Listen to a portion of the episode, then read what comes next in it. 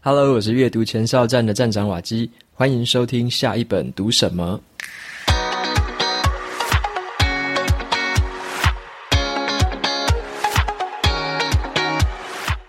今天我想要和大家分享的这本书，它的书名叫做《餐巾纸财务课》。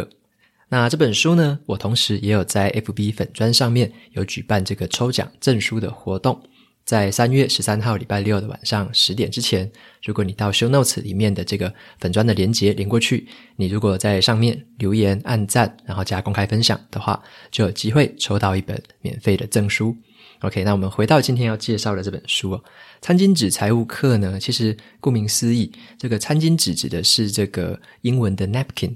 也就是在餐厅里面会常常用来擦嘴巴的那种正方形白色的这种有点像卫生纸的那样子的一个餐巾纸啊。那但是为什么作者取这个书名是取这样子的名称哦？餐巾纸财务课。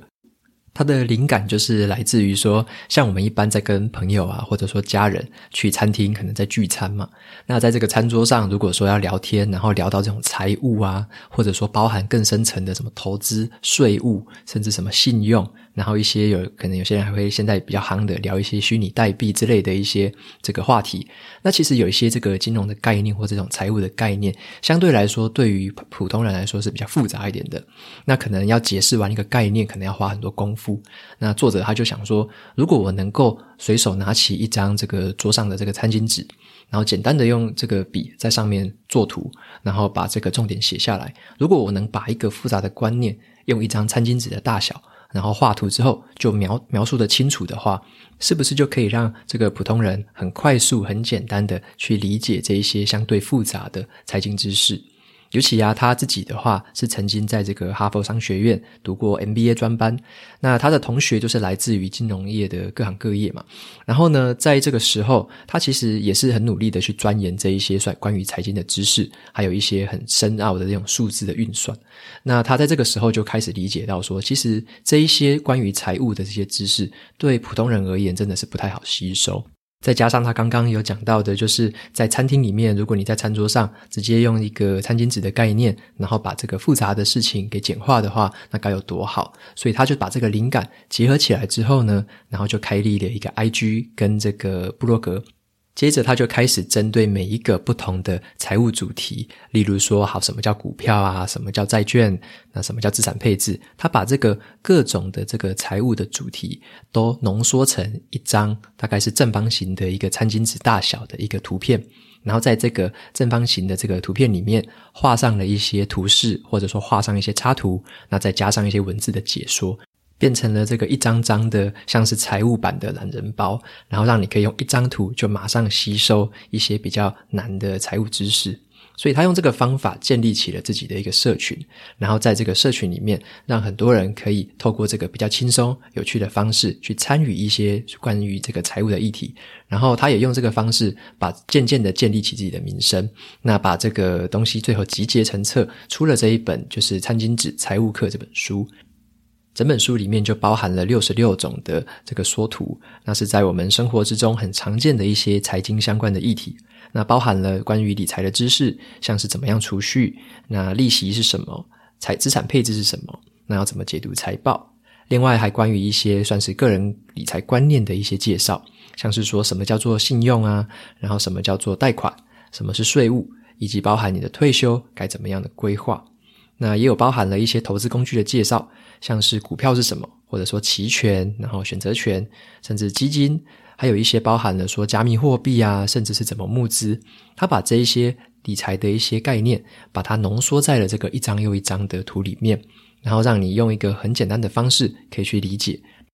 在每一张图片的后面，作者还会用一些文字的篇幅去加上一些详细的说明，甚至是引用更多的数据，让你对于这个图片有更深刻的理解。那作者还会把一些建议加在最后面的文字的说明里面，然后帮你做一下总结，说，诶，这样子的一个财务概念是要怎么样的应用在生活之中，然后怎么样建议你对于这些财务要抱取什么样的态度，跟采取什么样的行动。另外呢，作者还把这个不同的图片内容，然后分类成了不同的这个财经种类，像是有一些是讲比较理财入门的，那有些是包含怎么样投资，有些是谈这个股票市场，有些是说这个税务知识，所以他就把这个东西分门别类开来，然后在每一个不同的章节之间加上了一些随堂考题，然后每个章节大概就是考你个十题左右，有点像是说你在读完了这一系列的概念之后，有来来一个随堂小考。那我觉得这样的效果还不错，做完之后还会加深自己的印象。所以这本书就很像是一个帮你快速打包好各种财务知识的一个懒人包，让你可以用很轻松、很快速的方式，然后去吸收一些原本看似复杂的财务观念。以整本书的内容深度而言，它算是稍微比较浅、比较入门的一本书，因为它比较广泛的去帮你收集了这么多领域的财务知识，它就没办法讲得太深。所以我觉得这本书它比较不是。给这一些，如果你已经有在投资啊，或者说你对财务已经有很深观念的读者，他反而不是那么适合你。我认为他会比较适合的是一些像是学生，或者是说像我们刚入这个职场的时候，对于财务还没有什么观念，想要开始建立这方面知识的人，会很适合这本书。像是我举自己为例子好了，从我自己在学生时代，然后一直到了踏入职场。然后进入了公司工作，其实一直在这个过程之中，我觉得我自己当初的想法都是比较偏向于说，对于财务有一点点不屑一顾的感觉。那时候会觉得说，这个方面的知识有点复杂，然后好像那时候学生的时候会觉得，好像金钱是有点邪恶的存在。所以我也不知道，也不知道说是不是大家曾经有这样子的想法，然后会觉得说，哎，金钱赚很多钱不屑一顾，或者说那些很会理财的人是不是都是眼里只有钱？那我会那时候会有这样子的想法，所以一直以来对这个财务的方面的议题都没有说很感兴趣。再加上那时候的一个先入为主的观念，会觉得说，只要关于财务啊或投资的事情，就一定是一堆数字、一堆图表，然后就自己自己给自己的一个心态建立，就变成说，好像这件事情就是很复杂，我就是不太想去碰，只要可以乖乖的领薪水，这样就好了。所以那时候其实这样子的心态是在我之前年轻的时候存在很久。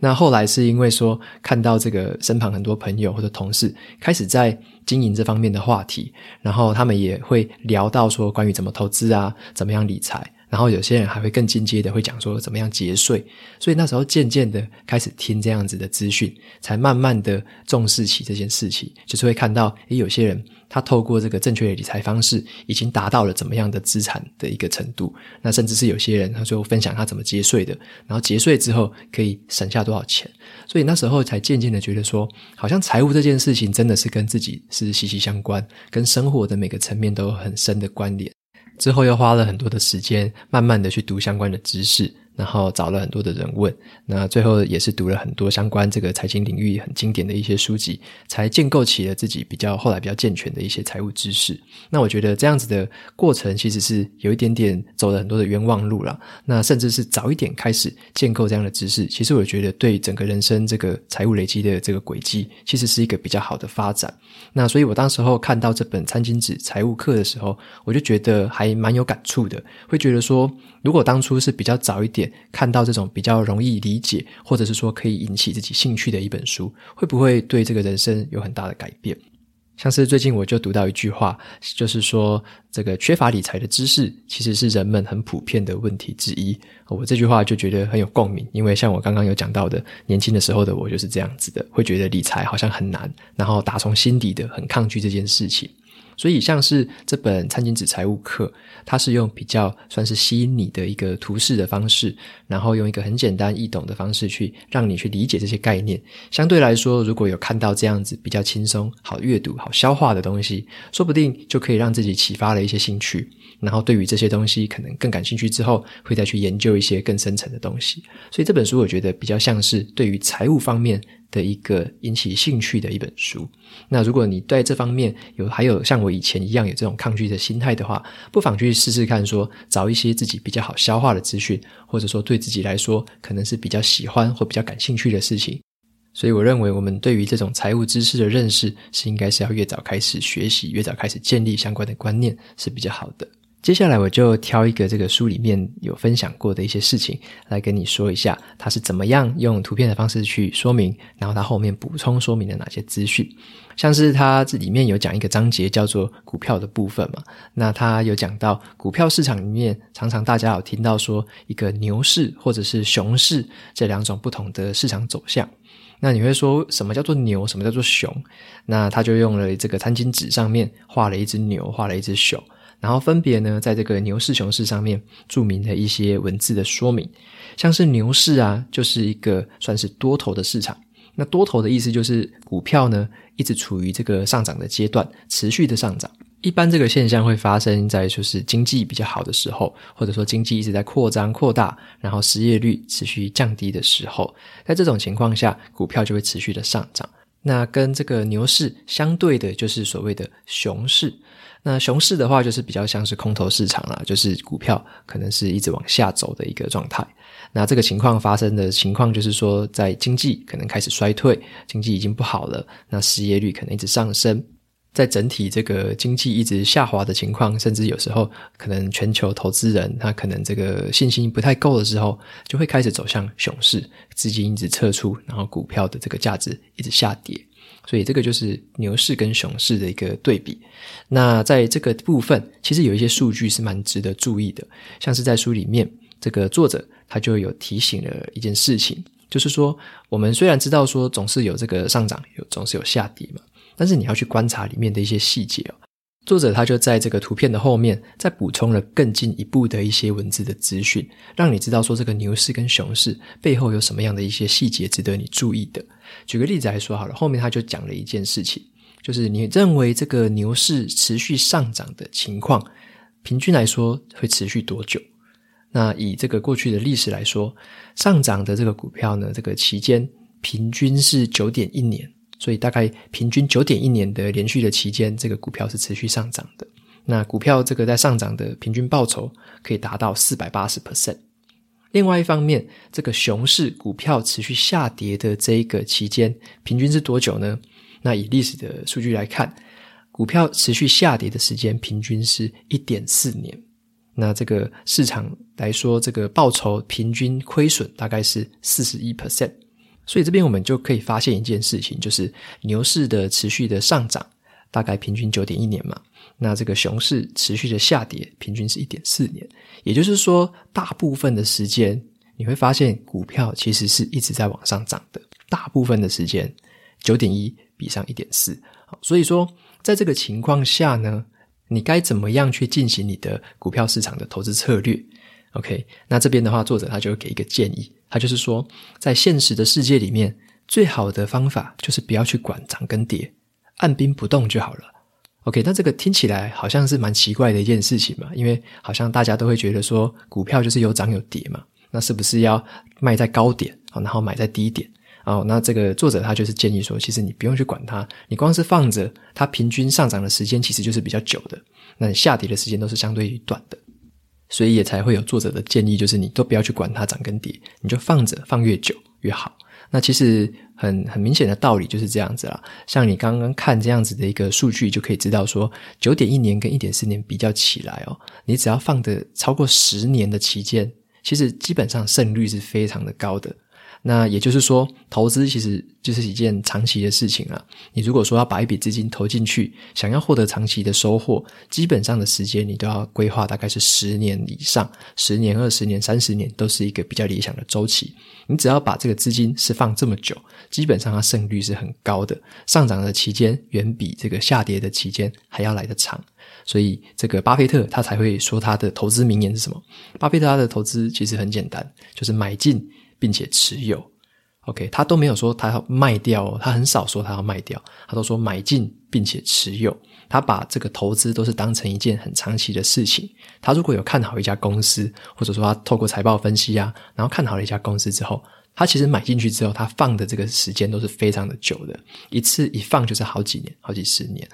所以他老人家是没有在那边跟我们这种散户杀进杀出啊，短进短出的。呃，你如果在这个外面啊，有听到那种算是股票名嘴、有股票老师哦，跟你讲说这个因为巴菲特的心法怎样怎样啊，所以要快点卖啊，快点卖，然后很频繁的在那边教你操作，可能几天就卖一次，几天就买一次，然后在那边停损停利的话，如果是这样子的一个说法，然后又说他是巴菲特的这个信徒的话。那我觉得这种大部分都是骗人的，所以你自己要张大眼睛看哦。巴菲特到底他说了什么话？他到底建立的投资的一些方法是什么？他给我们投资人忠实的忠告是什么？这个可以自己去找一些巴菲特真正说过的话，然后你就可以去知道说，他老人家其实很有智慧。那他给我们的建议也都很简单，只是这个建议很简单，但我们不一定听得进去。所以这个就是投资，我觉得很吊诡的一件事情，就是它的道理是简单的，但是要执行却是很难的。那当然，你如果说真正懂了这些东西之后，执行起来其实是很简单，没有错。那但是你要克服这些心魔。最重要的还是要建立起很正确的投资观念，甚至是对于投资的历史或投资的很多的历史的数据要有很正确的认识。像是刚刚讲到的这个牛市跟熊市的这个持续时间的比较，就是一个很铁铮铮的数据了。那你如果这个数据可以有正确的理解的话，你就会知道说投资的策略该是怎样，怎样的胜率才是真正会高的。那这边作者他还会在这些章节的之间呢，他也会加上一些很好笑的话，像他对于这个牛市熊市的一个评论，他就引用了一个这个作家叫做保罗哈维这个人，他就引用了他的一句话，很好笑，他就说：搭乘云霄飞车的时候，唯一会受伤的人，就是选择跳出去的人。那这句话对应到股票市场，就是非常的合理，因为。呃，真正赔钱的人就是那些真正停损或者说已经认赔杀出的人，那他真正的是实现了亏损，真正的赔了钱哦。所以这句话分享给你，就是搭乘云霄飞车时候，唯一会受伤的人就是选择跳出去的人。那另外，除了就是从这本书里面可以认识一些财务的观念之外呢，我觉得我自己还有得到一个额外的收获，就是我看这个作者如何把这种复杂的观念给简化。例如，他就用这个图示的方法嘛，但是他这个图呢，就是用一些很简单的几何构图啊，然后用一些简单的线条，加上一些很可爱的插画，把这个复杂的观念给简化了。因此，你可以想一个情境哦，就是说，如果改天啊，你真的也在吃饭的时候，然后你的朋友就在呃餐桌上直接问你一些问题，例如说问你什么是加密货币，哦，什么是比特币，那问你这个东西，你如果认识的话，你该怎么样回答出来？你可不可以用一张餐巾纸，简单的画几个图，然后写几个字，就让他可以很快速的了解这个什么叫做加密货币这件事情？如果可以的话，把这个复杂的观念给简化的讲出来，这个时候可能才代表你真正是懂了。如果像是说你觉得这个观念真的很复杂，怎么样都讲不清楚，一张餐巾纸也讲不清楚的时候，那可能这个时候还代表自己其实没有这么的懂。好，那这边比特币的话，还有值得一提的是，书里面也提到一个很好笑的事情啊，就是他说呢，比特币现在大家都知道超级贵的嘛，在我讲话的当下，大概一个比特币可以换到是五万六的那个美金，所以是一个非常高的一个价值了。那他有讲到一个故事，就是说在以前呢、啊，二零一零年的时候，第一笔的比特币的交易是发生在这个美国。那个时候有一个加州的人，他就用一万的比特币，一万枚的比特币哦，换了两片的披萨。OK，一万个比特币换成了两片的披萨。那你可以把它这个币值稍微换算成现在的这个额度就对，你就可以算换算一下是多少。一万比特币现在换算起来是五点六亿美元。所以这个作者他就提到，这个真的是很夸张的一个比例哦，就是以前竟然有这样子的一个交易发生，然后那时候可能会觉得说，诶，真的一万块的这个虚拟货币可以换到真实世界的实物，应该是还不错的一件事情。就是诶，虚拟的东西到底有没有价值？诶，真的有价值。那那时候用一万比特币换，结果现在发现，哇，这个比特币已经价值连城了。所以我们也不知道啦，就是当初。拿这个一万比特币去换披萨的这个人，现在心里在想什么？可能没有人知道了。好，那最后的话，来总结一下这本书哦。书里面包含的这个理财领域是非常的广，包含了理财的入门，该怎么样存钱，怎么样有利息，那保险怎么规划，甚至是一些算是投资领域的，怎么样做资产配置，怎么样分散风险，什么是风险跟报酬。那还有介绍了很多关于股票还有债券之类的一些财务术语，包含了选择权啊，或者是说这个 ETF，甚至是期货，很多很多的金融术语，他都有去帮你解说。那在后面的话，还有包含了一些解解释一些经济学上面的东西，包含了什么是 GDP，什么是通货膨胀，什么叫做经济衰退，包含这些都有讲。那在最尾端的部分，还有讲一些刚刚讲过的这个加密货币啊、比特币、ICO，还有一些区块链的事情。那以及包含了怎么样子去做群众募资，甚至是避险基金是什么，那什么是赛局理论？所以他后面有讲到了一些比较偏经济学方面或心理学方面的事情。那把这一些算是平常我们常接触到，但有时候可能也不太真正理解的事情，用这个一张餐巾纸的方法解释给你听。所以你的心里面如果还是有这个心魔，就是理财的知识好难哦，财务的知识好难，不想接触的话，我真的还是很建议可以踏出自己的舒适圈啦。你有时候可能只是还没有找到适合自己的学习方式而已。这个学习方式，它可以是一个 podcast 节目，也可以是一个 YouTube 频道，甚至是一些经典的好书。最意想不到的，可能是一张赏心悦目的餐巾纸。好，最后推荐这本《餐巾纸财务课》给你。今天的书就介绍到这边。好，在节目的最后，也照旧来念一下这个 Apple Podcast 上面读者的评论。第一个读者的名字是 Suncha In，他留言的这个标题叫做“每集都有听，小小的建议”。他的留言内容是说，近几集呢，这个语速调慢之后，唇齿音好像气音比较多，音量调大之后会稍微刺耳，然后希望可以改进，谢谢。那这边的话，回馈一下。因为我最近在录这几集的时候呢，尤其是前面的大概四十二、四十一集的时候，我有试着把这个麦克风的位置稍微做调整。之前的话，有时候会比较正对着麦克风讲，然后最近的话，我是把麦克风稍微调了，大概是四十五度角，所以就是它没有正对着我的嘴巴，四十五度角的位置去讲。那这样子的话，我自己听自己收音听起来的话，是好像有一点改善了。但是我不知道说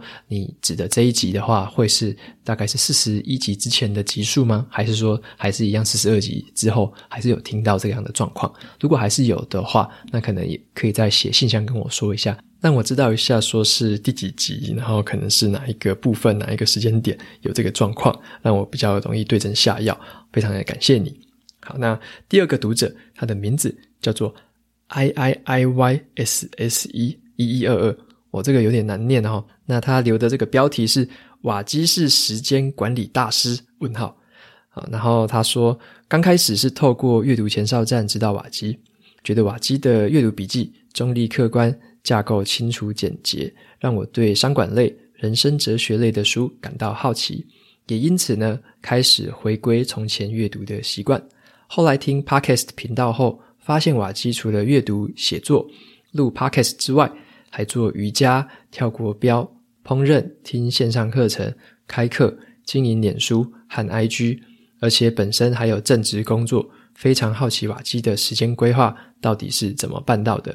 OK，那非常感谢这位读者的留言，你后面也留了一箩筐的东西哦，这个才让我知道说，诶，真的耶，还做了蛮多事情的耶，你把我有做的事情大部分都写下来了啊，当然还有一些没做的啦，这个是我没有分享过的。那么针对你的问题，就是说怎么样来做一个时间管理或时间规划，我的回馈是这样子，就是我认为每个人的时间其实都是一样的，就是二十四小时嘛。不管是比尔盖茨啊，或者是伊隆马斯克，他他们的时间也是这么多啊，一天大家都是二十四小时，所以我觉得关键并不是在于说你怎么样去管理时间啦，反而你可以回到自己的本身，是说怎么样管理自己。那最重要的是怎么样管理自己的注意力。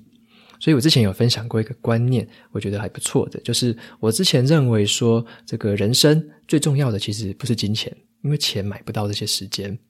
但是呢，也不是时间哦。因为时间你一不注意，就可能稍纵即逝，所以我觉得最重要的是我们的注意力。你怎么样控制你每一天的注意力？怎么样把你的注意力发挥在你想要做的事情上面？怎么样很有意识的知道说你醒着的每个时刻是在做你想要做的事情？那当然啊，我们在这个每一天的过程中，可能有一些时候会比较有精神，有些时候可能精神会比较差。